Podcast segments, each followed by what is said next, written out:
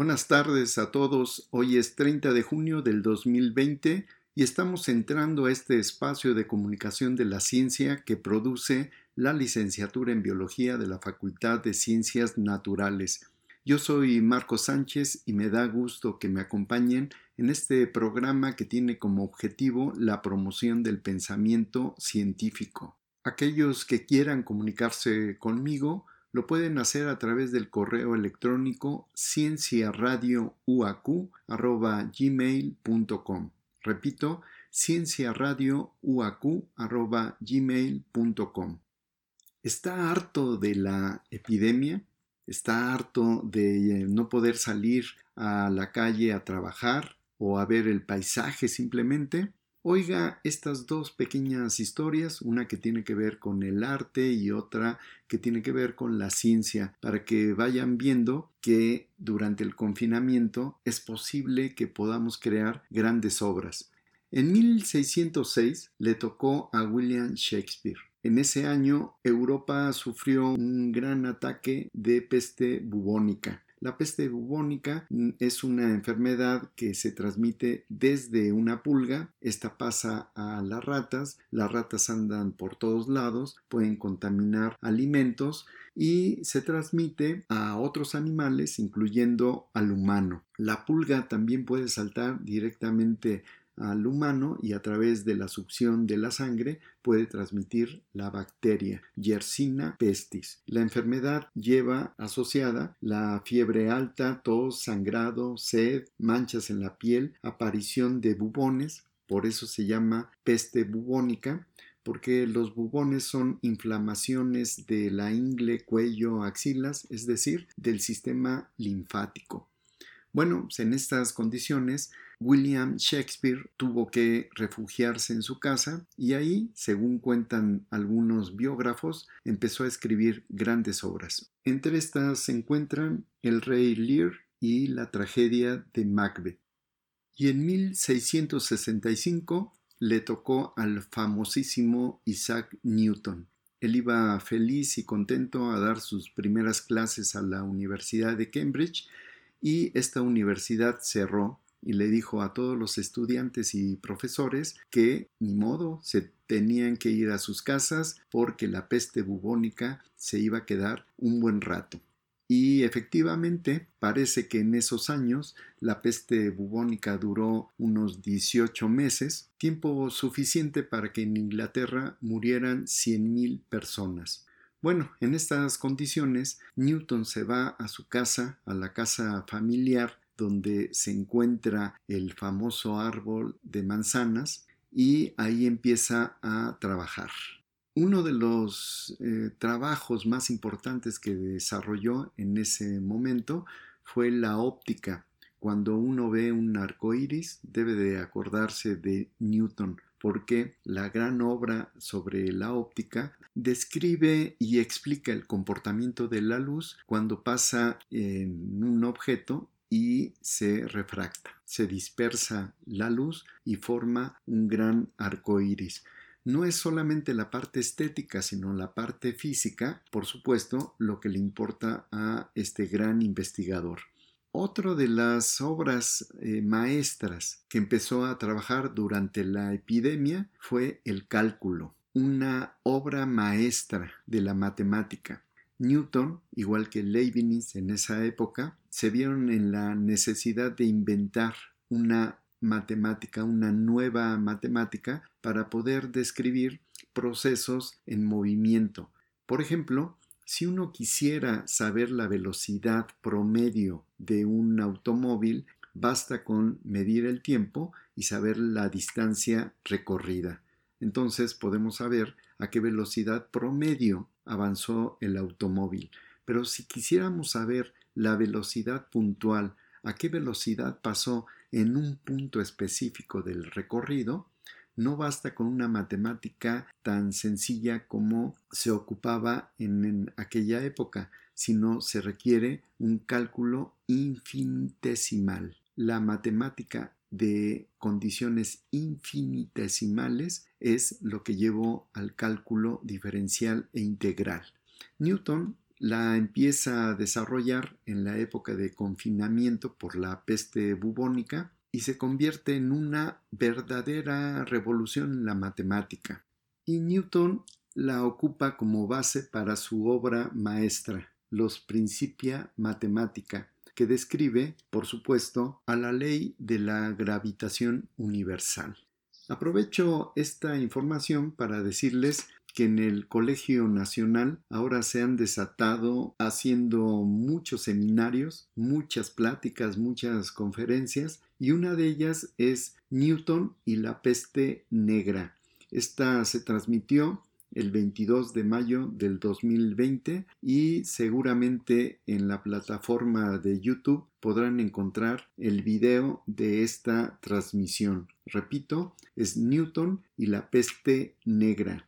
Con la nueva matemática y su gran capacidad intelectual, Newton describió prácticamente de manera completa los movimientos planetarios. En concreto, nos dijo que todos los cuerpos tienen masa y la masa está relacionada con esa fuerza de gravedad. A más masa, mayor fuerza, pero también a más distancia, menor fuerza. Por eso su fórmula de la gravitación universal es la fuerza es igual a una constante que le llamó la constante de gravitación universal por la masa dividida entre la distancia al cuadrado todos los cuerpos que giran, por ejemplo, alrededor del Sol podrían caer en su campo gravitacional y tener un colapso. Pero no es así porque la velocidad que tiene cada uno de los cuerpos, Mercurio, Venus, Tierra y demás planetas, impiden que esto suceda. Entonces hay un equilibrio entre la fuerza de gravedad del Sol y la velocidad de los planetas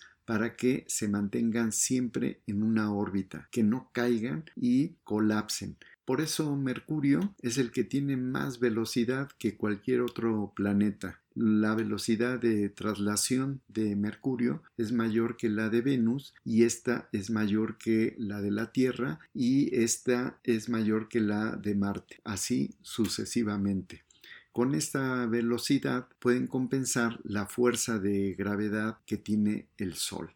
Y hablando de fuerzas de gravedad, les diré que esa fuerza, la que describió Newton con su nueva matemática, no existe.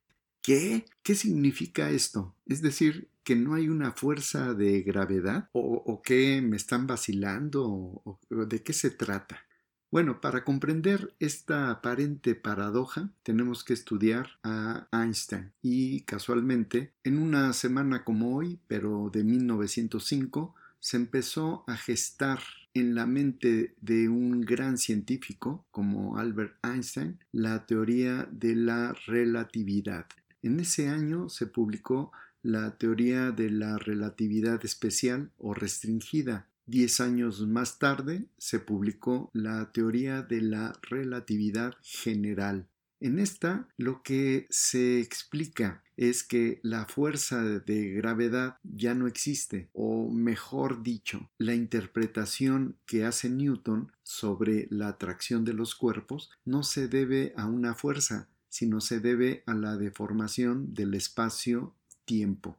Pero vamos por partes. En 1905 Einstein pasa el año maravilloso y se le llama así porque publica cuatro de sus más célebres aportaciones a la ciencia. En 1905, Albert Einstein le demuestra al mundo científico que tiene una gran capacidad para abstraer, para matematizar y para explicar los procesos.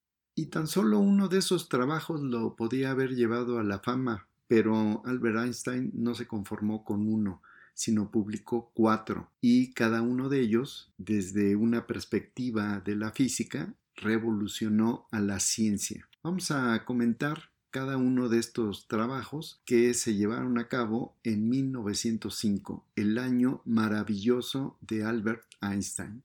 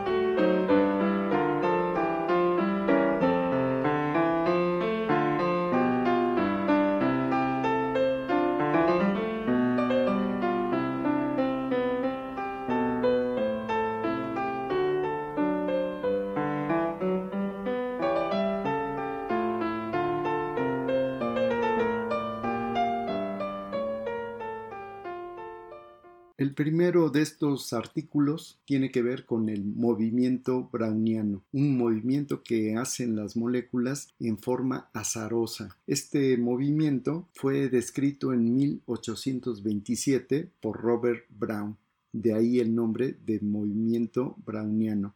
Robert Brown era un botánico, no era un físico y lo que estaba observando eran granos de polen sobre una gota de agua y lo que veía era un movimiento zigzagueante. Él lo describió y pues primero supongo que le molestó no poder enfocar exactamente al grano de polen por ese movimiento, pero después seguramente su cabeza lo llevó a esa discusión que ocurría a principios del siglo XIX, cuando se decía que había una fuerza vital en cualquier tejido animal o vegetal que le daba la vida a cualquier entidad. Bueno, ese movimiento no se debía a ninguna fuerza vital, se debía a ni más ni menos que a los átomos. Él se tuvo que conformar simplemente con describir el movimiento al azar de ese grano de polen y no es hasta casi 100 años después cuando la publicación de Einstein lo retoma y con eso se demuestra, aunque ustedes no lo crean, que había átomos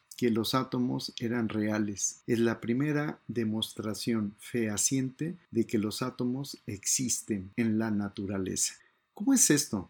¿Cómo, ¿Cómo, es posible que al inicio del siglo XX no se tuviera ese conocimiento sobre la existencia de los átomos? La discusión, a final de cuentas, era que entre los físicos se sabía de la existencia de esas entidades, pero no se había demostrado que existieran. Era una representación mental, era algo que se inventaba para pues corregir algunos datos, para que se ajustaran algunos otros, para que las teorías funcionaran correctamente, pero desgraciadamente los átomos no habían sido demostrados, no habían sido vistos, no habían sido medidos, en fin, todos suponían que existían los átomos, pero nadie lo había demostrado, hasta que llegó Einstein con la publicación de El movimiento browniano. Si nos vamos a principios del siglo XIX, encontraremos a John Dalton y a Joseph Gay-Lussac y ellos suponían que la materia estaba compuesta de átomos. Por ejemplo, John Dalton sabía que las reacciones químicas estaban en proporciones. Por ejemplo, dos partes de hidrógeno y una parte de oxígeno daban el agua. Él se imaginaba que si empezábamos a restar moléculas, elementos de esa proporción, podríamos llegar a lo mínimo y eso mínimo serían los átomos. Gay-Lussac, por su parte, concluyó en esa época que un gramo de hidrógeno ocupaba el mismo volumen que 8 de oxígeno. Es decir, las proporciones de John Dalton las trabajaba ahora en condiciones de la física. Amadeo Avogadro, por su parte, enunciaba que eh, a presiones y temperaturas iguales, los volúmenes iguales contenían el mismo número de átomos o moléculas pero, y siempre va a haber un pero, no había evidencias de la existencia de los átomos. A mediados del siglo XIX apareció la termodinámica y esa traía un concepto fundamental que era el calor. ¿Qué es el calor?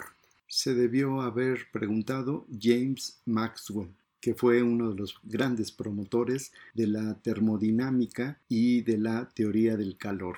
Ahora con solo asomarnos a una olla de agua caliente y casi hirviendo, podríamos imaginarnos o podríamos ver lo que representa el calor. Cuando se mueven las moléculas, aumenta el calor. Si éstas se mueven más, aumenta el calor. Y esto tiene una relación casi lineal hasta que llega más o menos a los 100 grados cuando el líquido empieza a ebullir y se evapora. Bueno, en todo ese proceso que tenemos hay un movimiento al azar cada vez mayor que produce un calor mayor. Bueno, esto siempre y cuando hubiera algo que se moviera, es decir, moléculas, átomos que se movieran, pero otra vez el famoso pero no había quien demostrara que existieran esas moléculas o esos átomos. Todos suponían que había, porque si no, pues cómo íbamos a demostrar la teoría del calor, la teoría termodinámica. Así es que todos suponían que existían los átomos, pero nadie lo había demostrado. Claro, hasta que llegó Einstein.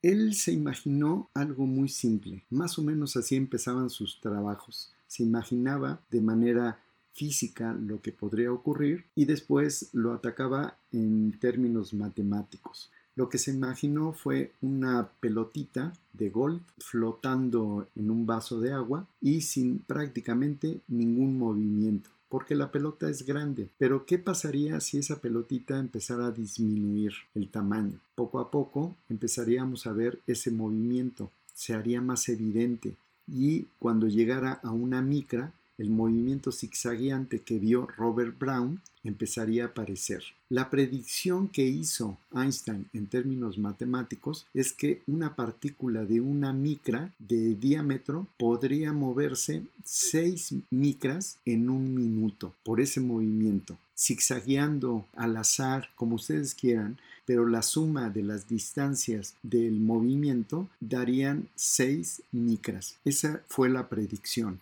Y al terminar el artículo, lo que dijo Einstein fue, apúrense, por favor, los físicos experimentales, a diseñar algo que nos permita demostrar esto que estoy diciendo porque lo que va a demostrar es que la teoría del calor es correcta.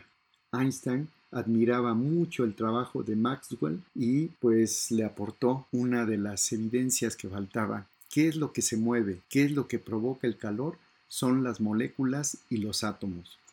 Quien tomó las riendas de este experimento fue Jean Perrin. Algunos años después, él diseñó y llevó a cabo el experimento y confirmó la predicción. Efectivamente, en promedio, las partículas de una micra se movían 6 micras por cada minuto. Y ya de pasada, Perrin calculó el número de Avogadro, que le llevó a una cifra de 7 por 10 a la 23 moléculas por mol, aunque el número de Avogadro que conocemos ahora es de 6.022 por 10 a la 23. Nada mal para esa época. Perrin ganó el Premio Nobel de Física en 1926. ¿Y qué pasó con Albert Einstein? Bueno, él se ganó el Premio Nobel de Física en 1921, pero no por este tipo de trabajos, sino por su publicación sobre el efecto fotoeléctrico.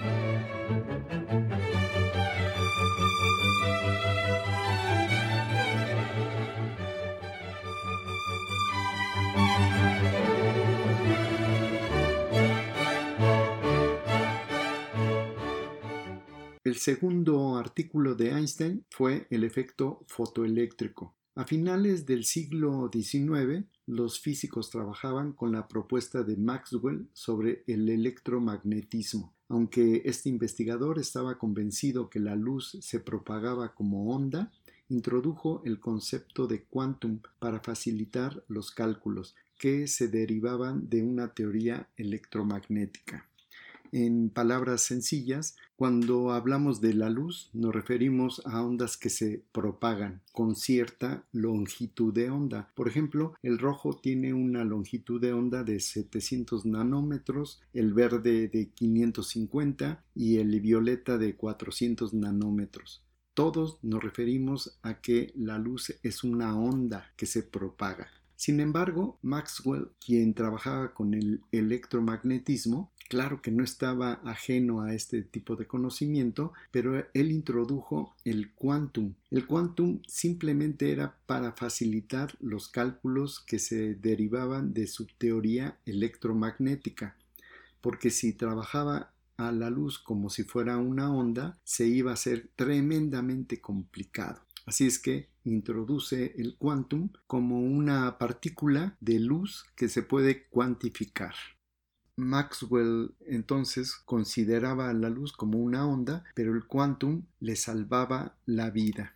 Y así pudo explicar por qué la luz de 700 nanómetros, la roja, no desprendía ningún electrón y por lo tanto no se apreciaba ninguna corriente eléctrica. En cambio, la luz verde de 550 nanómetros desprendía electrones a una velocidad de 2.9 por 10 a la 5 metros por segundo y la luz violeta desprendía electrones a 6.22 por 10 a la 5 metros por segundo. Mientras más chica era la longitud de onda, había más energía y por lo tanto podía desprender más corriente eléctrica, más velocidad de los electrones. Esto tiene que ver con la dualidad entre partícula y onda de la luz, pero en ese entonces, repito, Maxwell solamente había utilizado el quantum para facilitar los cálculos. Pero cuando llega Einstein y su artículo famoso, descubre a través de la matemática que un fotón expulsa a un electrón. La luz se comporta como partícula, de realmente, no simplemente para facilitar los cálculos, aunque también puede comportarse como la onda. Einstein recupera esa información que propuso Maxwell sobre el quantum y la introduce en una teoría de electromagnetismo que ahora ya prácticamente todos lo manejamos, el concepto dual de la luz como onda y como partícula. Por este tipo de trabajo, Einstein ganó el Premio Nobel de Física en 1921. Y para que no se vayan simplemente con algo abstracto sobre la luz, les diré que el efecto fotoeléctrico lo podemos ver en cosas tan cotidianas como las celdas fotoeléctricas que utilizamos para cargar celulares o algún otro aparato, las celdas fotoeléctricas que ponemos en nuestras casas para captar la luz del sol y almacenarlas en pilas, o lo que ocurre con los elevadores cuando se va cerrando la puerta, uno puede poner la mano a la mitad y se abren automáticamente. Y esto se debe a que cuando interrumpimos el haz de luz y éste no llega a la celda fotoeléctrica, se interrumpe la corriente eléctrica y automáticamente entra el programa que indica que se abran las puertas. Vamos a dar paso a la identificación de la media hora y regresamos en un momento.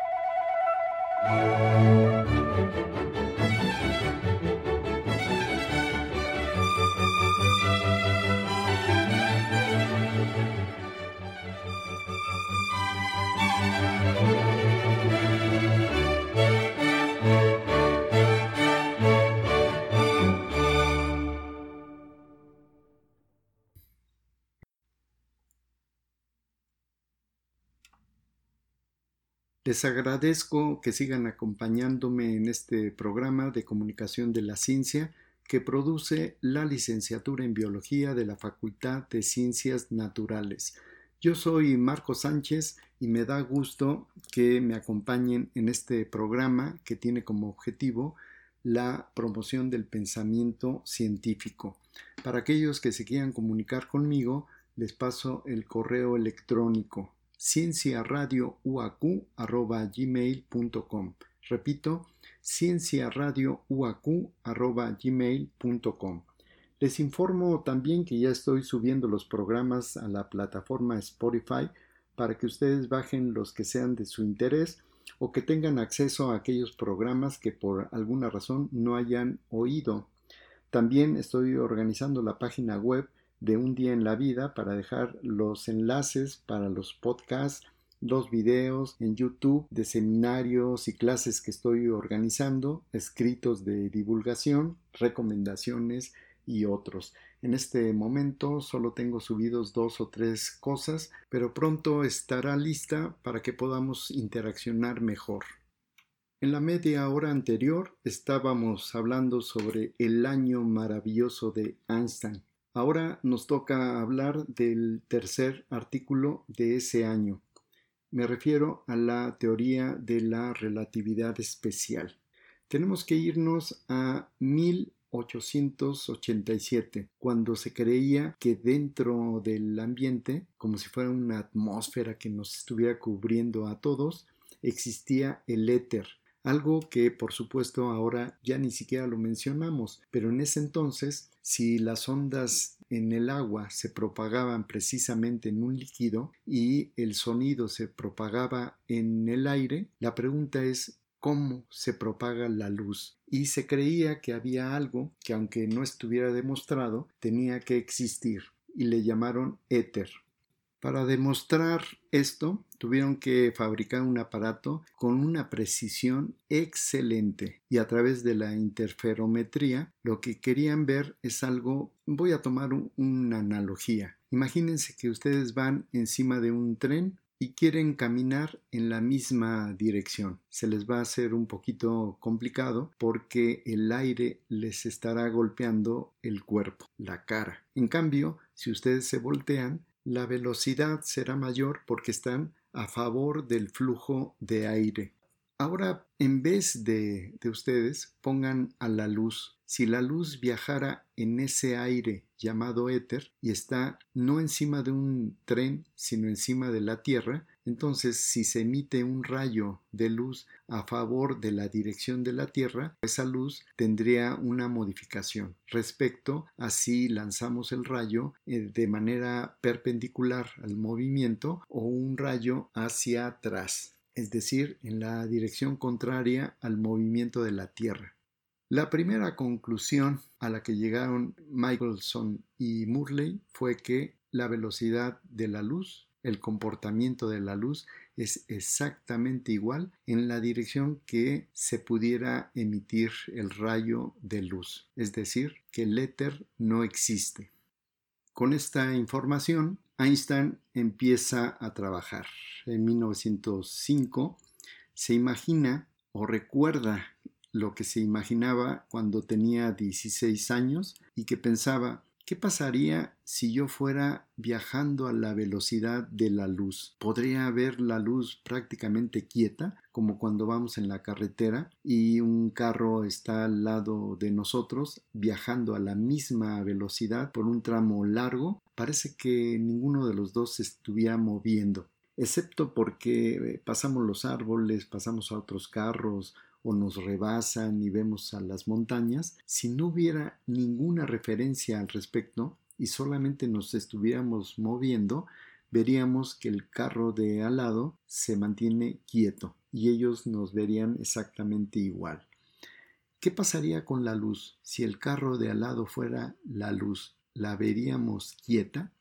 Con este planteamiento sencillo, Einstein empieza a trabajar, ya sin la necesidad de entender que si el éter, que si se maneja o no, no, el éter ya no existe. Y cuando termina su trabajo, tiene varias conclusiones. Primero, al moverte, tu masa aumenta, y si viajas a la velocidad de la luz, tu masa es infinita. A la mitad de la velocidad de la luz, tu masa aumenta un 15% y a los tres cuartos de la velocidad de la luz aumentaría 50%. Pero poco antes de llegar a la velocidad de la luz, tu masa sería prácticamente infinita. Y como saben los físicos, con una masa enorme, la inercia también crece y no habría forma de mover a ese objeto o tampoco detenerlo. Y la luz simplemente se nos escaparía. No podremos llegar a la velocidad de la luz porque la masa simplemente lo impediría. El Einstein de 16 años ya tenía una respuesta. No podemos ver la luz quieta simplemente porque no podemos viajar a la velocidad de la luz. ¿Por qué la luz sí viaja a su velocidad? La respuesta es sencilla, porque los fotones, esas partículas de luz, no tienen masa.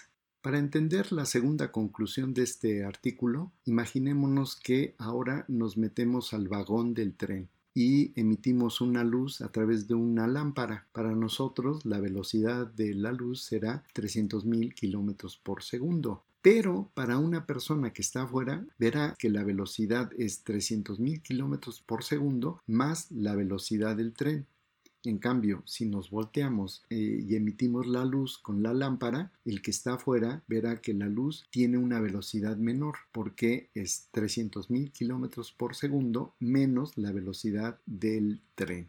Para nosotros será igual. Y aquí vienen dos conclusiones. Primero, tenemos que suponer que la velocidad de la luz no cambia. Eso fueron los experimentos de Michelson y Murley. Así es que no estamos hablando del éter, pero tampoco estamos hablando que cambian las condiciones y por lo tanto cambia la velocidad de la luz. Lo que está ocurriendo es que dos personas en diferentes condiciones, en diferentes posiciones, ven una velocidad diferente, ven una condición diferente en cuanto al, tren y a la persona, pero la luz se mantiene exactamente a la misma velocidad. Si eso ocurre, si la luz viaja siempre a la misma velocidad, entonces hay algo raro, porque velocidad es igual a la distancia por tiempo. Si la velocidad ya no es una variable, entonces, ¿qué cambia en esa ecuación? ¿Ya se imaginaron?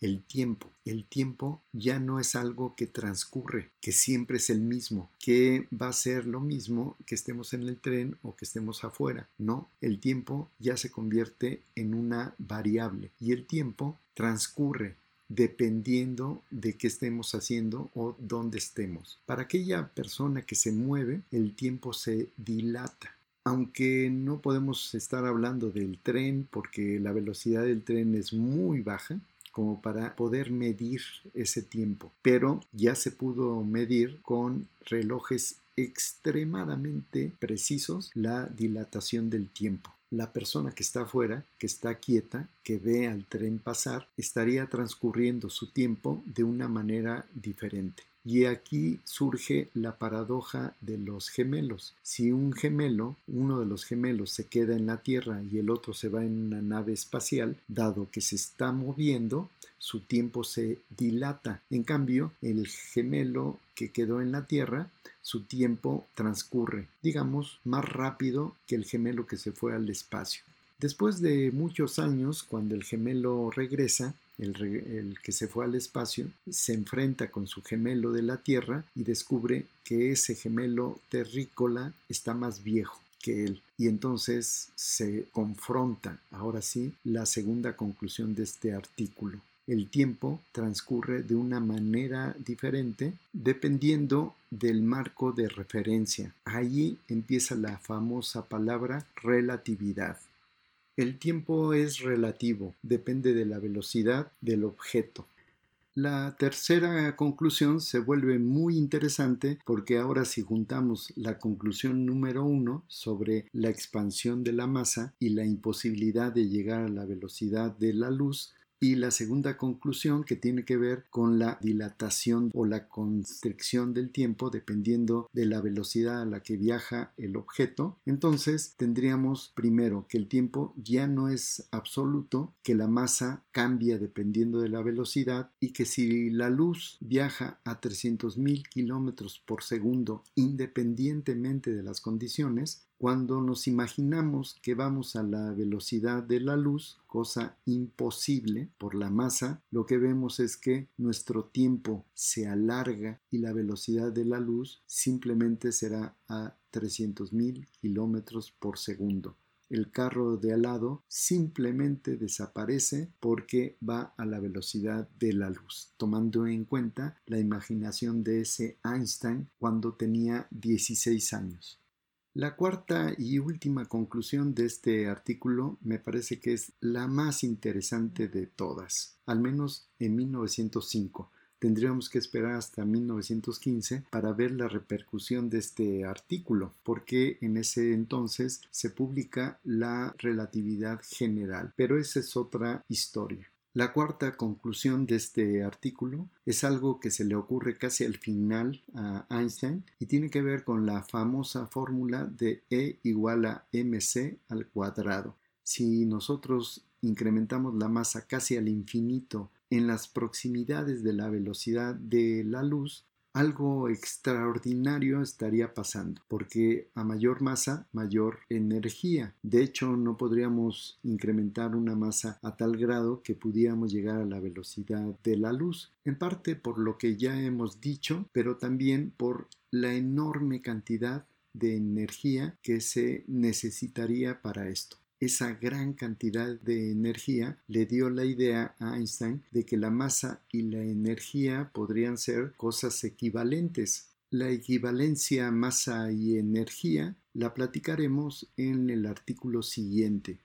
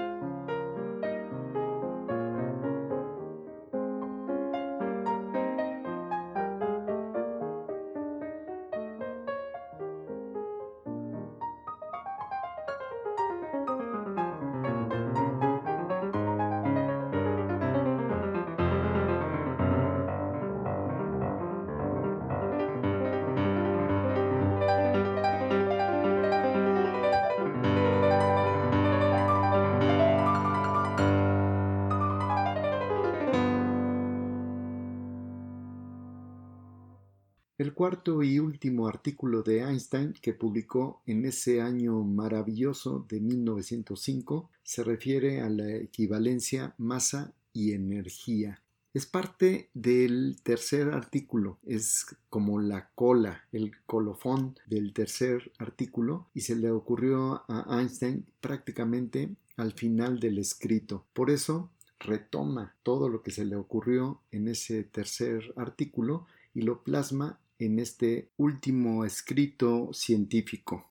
De este surge la famosísima ecuación E igual a mc al cuadrado. Yo creo que es la ecuación más famosa de todas las famosas ecuaciones en el mundo. Aunque, claro, no todos conocen su significado y su historia. Pero bueno, E significa la energía, la M significa la masa y la C significa la velocidad de la luz, que es elevada al cuadrado. Un pequeño dato curioso antes de seguir es que la velocidad de la luz se representa por la letra C porque viene del griego que significa celeritas. Celeritas es porque va rapidísimo. Bueno, entonces, cuando ya tenemos esa ecuación, podemos explicar que cualquier objeto que tenga una masa, sea un lápiz, un árbol, una persona, un dulce, un planeta, podríamos multiplicarla esa masa por la velocidad de la luz al cuadrado. Tomen un lápiz, una pluma, pésenla porque hay una equivalencia en este planeta sobre la masa y el peso pésenla y multiplíquenla por la velocidad de la luz al cuadrado. Lo que les salga, ese gran número que les va a salir, es la cantidad de energía que contiene ese objeto con esa masa. Por lo tanto, cuando llegamos prácticamente a la velocidad de la luz, la masa se vuelve infinita, como se refirió el artículo anterior, y por lo tanto la energía se vuelve prácticamente infinita no llegaremos a la velocidad de la luz, precisamente por ese principio. ¿Qué energía sería suficiente para poder mantener a esa gran masa que está llegando a la velocidad de la luz. Ninguna. Pero sí tenemos una gran cantidad de energía contenida en un lápiz, en un fragmento de plutonio, en un fragmento de uranio. Y cuando se libera esa energía, pues tenemos una bomba atómica. Pero también, para no ser tan fatalistas, podríamos tener un reactor nuclear que nos podría dar energía supuestamente limpia. ¿Cómo es posible que Albert Einstein haya publicado cuatro artículos en un solo año y que cada artículo haya revolucionado los conceptos de la física? Bueno, es algo que difícilmente vamos a conocer, vamos a poder explicar, aunque en este momento se me está ocurriendo que podríamos contar la historia del cerebro de Einstein. Cuando murió este gran genio, un patólogo cortó perfectamente bien en cubitos al cerebro de Einstein, los etiquetó perfectamente bien y también perfectamente bien los almacenó durante años, estuvieron perdidos hasta que después se rescataron y una investigadora en histología los estudió y lo que descubrió fue algo muy interesante para las neurociencias. Pero eso es harina de otro costal. Después les contaré esa historia. Por lo pronto, le recuerdo que en una semana como esta, pero de 1905, Albert Einstein publicó el tercer artículo que lo hizo famoso, la teoría de la relatividad especial.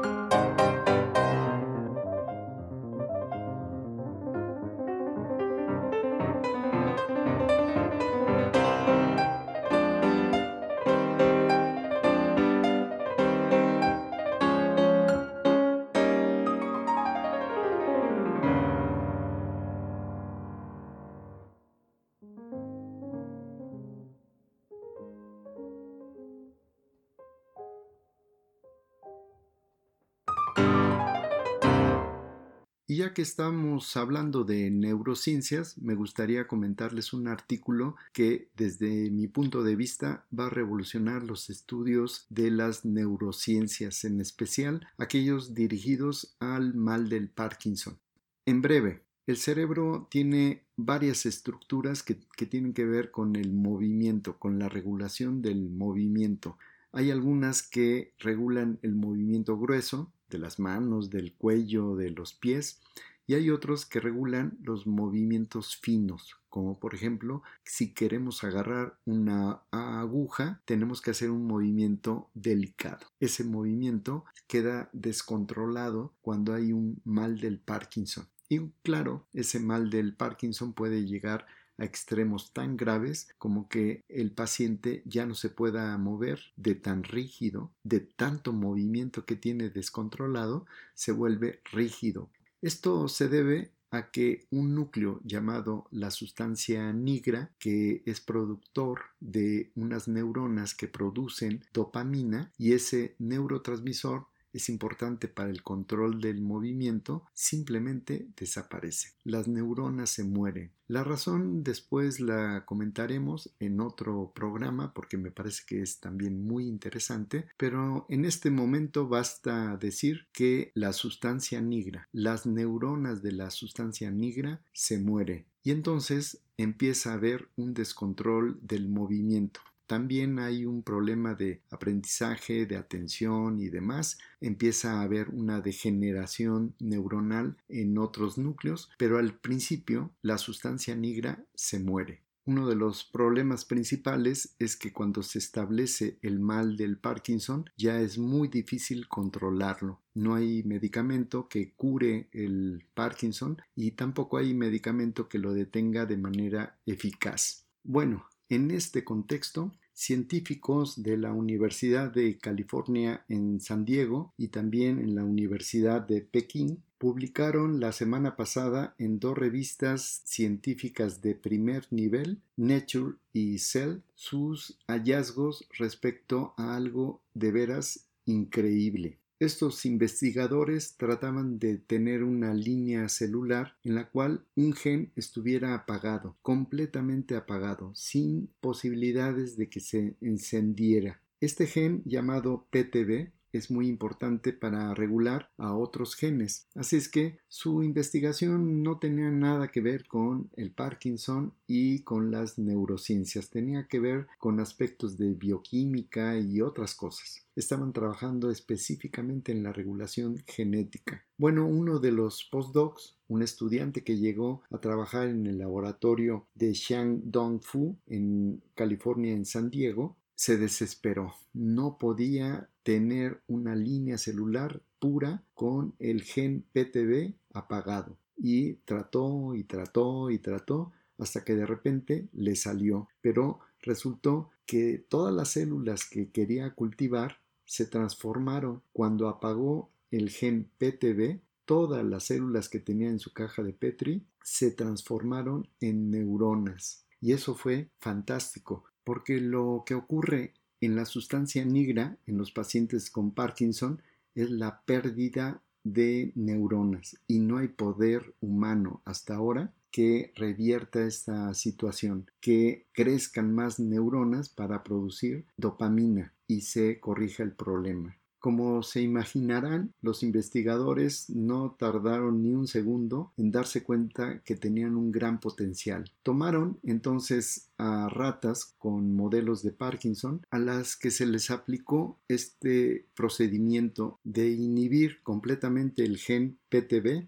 Los resultados de este procedimiento fueron los siguientes. Los astrocitos células de la glía se convirtieron en neuronas. Los niveles de dopamina de ese neurotransmisor que desciende cuando hay un problema de Parkinson se restauraron. Las neuronas se conectaron con las estructuras habituales, con núcleos que tradicionalmente están conectados y las ratas se recuperaron de los síntomas del Parkinson sensacional porque abren múltiples puertas. Algunas de ellas tienen que ver con seguir estudiando al gen PTB, qué pasa con el desarrollo, cómo es que las neuronas aparecen, cómo es que se desarrollan, cómo van convirtiéndose de células que no son neuronas, sino que al paso del tiempo se van convirtiendo en células neuronales. Pero sobre todo, dicen los autores, que por cierto estaban muy emocionados cuando los entrevistaron, el jefe del laboratorio dijo que esto le estaba cambiando completamente su vida académica y solamente estaba esperando empezar con los estudios clínicos. Ojalá que no se tarde la autorización para que este investigador empiece con los estudios en humanos. Falta demasiado, pero al menos este investigador está tan emocionado y tan comprometido que dijo que de aquí hasta que se muera no va a dejar de estudiar este procedimiento, este proceso que podría llegar a la cura del Parkinson. Y por supuesto, algunas otras eh, enfermedades que tienen que ver con la pérdida neuronal, como el Alzheimer, podrían empezar a estudiarse a través de la inhibición de un solo gen, el gen PTB. Y se nos acabó el tiempo. Yo les agradezco de veras que me hayan acompañado en este programa que tiene como objetivo la promoción del pensamiento científico. Yo soy Marco Sánchez y los espero la próxima semana en una emisión más de Un día en la vida.